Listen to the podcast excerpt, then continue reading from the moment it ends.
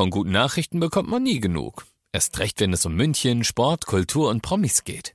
Lesen Sie selbst gute Nachrichten. Heute in der Abendzeitung und auf abendzeitung.de. Abendzeitung. Die ist gut.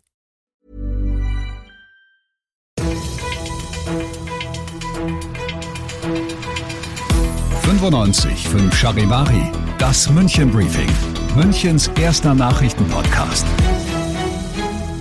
Mit Christoph Kreis und diesen Themen. Sturmtief Ignaz und die Folgen für München und der Corona-Fall Nagelsmann und die Folgen für den FC Bayern. Schön, dass du bei dieser neuen Ausgabe wieder reinhörst. Ich erzähle dir in diesem Nachrichtenpodcast ja jeden Tag innerhalb von fünf Minuten alles, was du in München heute wissen musst. Zum Anhören gibt's das jederzeit und überall, wo es die besten Podcasts gibt und jetzt um 17 und 18 Uhr hier im laufenden Programm. Ich weiß nicht, wie es bei dir war, aber zumindest bei mir hat heute früh gefühlt die ganze Wohnung geklappert.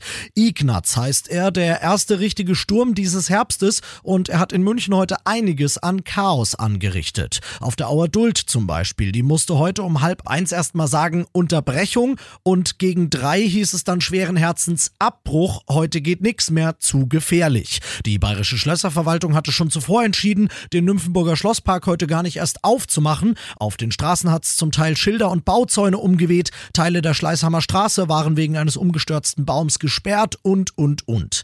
Heftig hat's außerdem auch die S-Bahn erwischt. Morgens ist erstmal die S3 gar nicht gefahren, bis in den Nachmittag hinein stand dann die S1 still, weil's Äste in die Oberleitung zwischen Leim und Oberschleißheim geweht hatte. Die Störungen sind inzwischen behoben, Verspätungen und einzelne Zugausfälle wird's aber noch den ganzen Abend übergeben. Morgen, so hofft die S-Bahn, läuft dann alles wieder normal.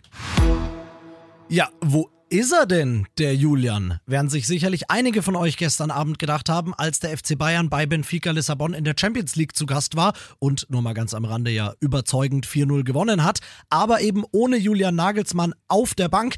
Der hat via Handy aus dem Hotelzimmer coachen müssen, denn er ist positiv auf Corona getestet worden. Und jetzt ist natürlich die Frage, Charivari-Sportchef Alex Eisenreich, wie geht's ihm und was bedeutet das jetzt für die Bayern und die nächsten Spiele und Wochen? Ja, also Julian Nagelsmann geht's wohl soweit ganz gut. Er hat auf Twitter sich schon gemeldet und hat geschrieben, danke für die Genesungswünsche, mir geht es den Umständen entsprechend gut. Also das klingt gar nicht so schlecht, aber natürlich ist er jetzt erstmal in häuslicher Isolation die nächsten Tage. Es stehen einige Spiele an. Dementsprechend müssen die Bayern jetzt erstmal auf ihn verzichten und dann wird wieder der Co-Trainer Dino Topmöller jetzt an der Seite sitzen und der Julian wird vermutlich dann von zu Hause aus über Handy dann immer so ein bisschen mitcoachen. Jetzt ist Julian Nagelsmann ja noch mit der Mannschaft Mannschaft im Flieger nach Lissabon geflogen und nur alleine zurück.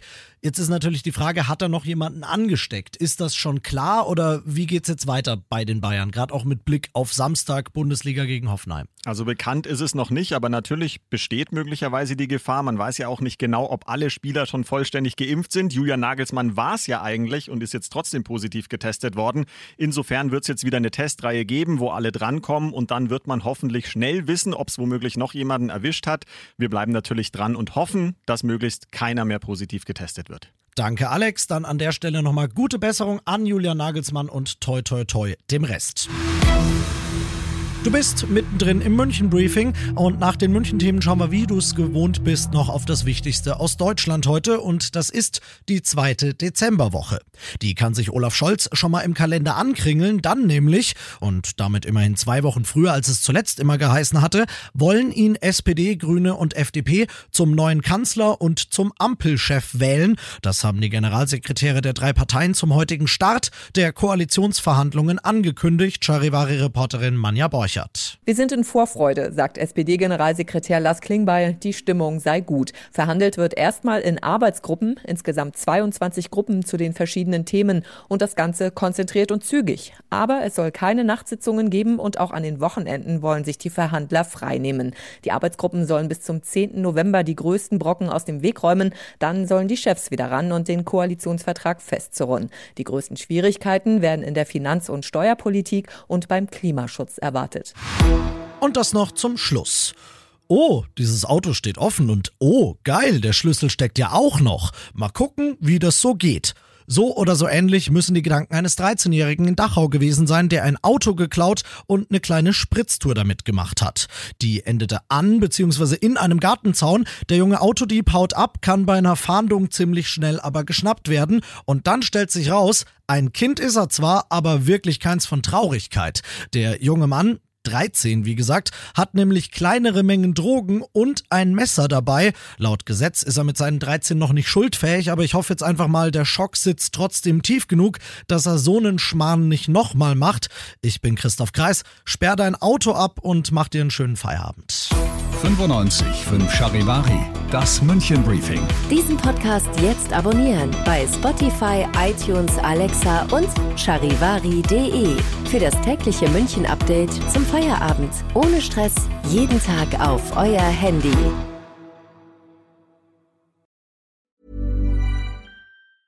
Planning for your next trip? Elevate your travel style with Quince. Quince has all the jet setting essentials you'll want for your next getaway, like European linen, premium luggage options, buttery soft Italian leather bags, and so much more. And is all priced at 50 to 80% less than similar brands. Plus, Quince only works with factories that use safe and ethical manufacturing practices.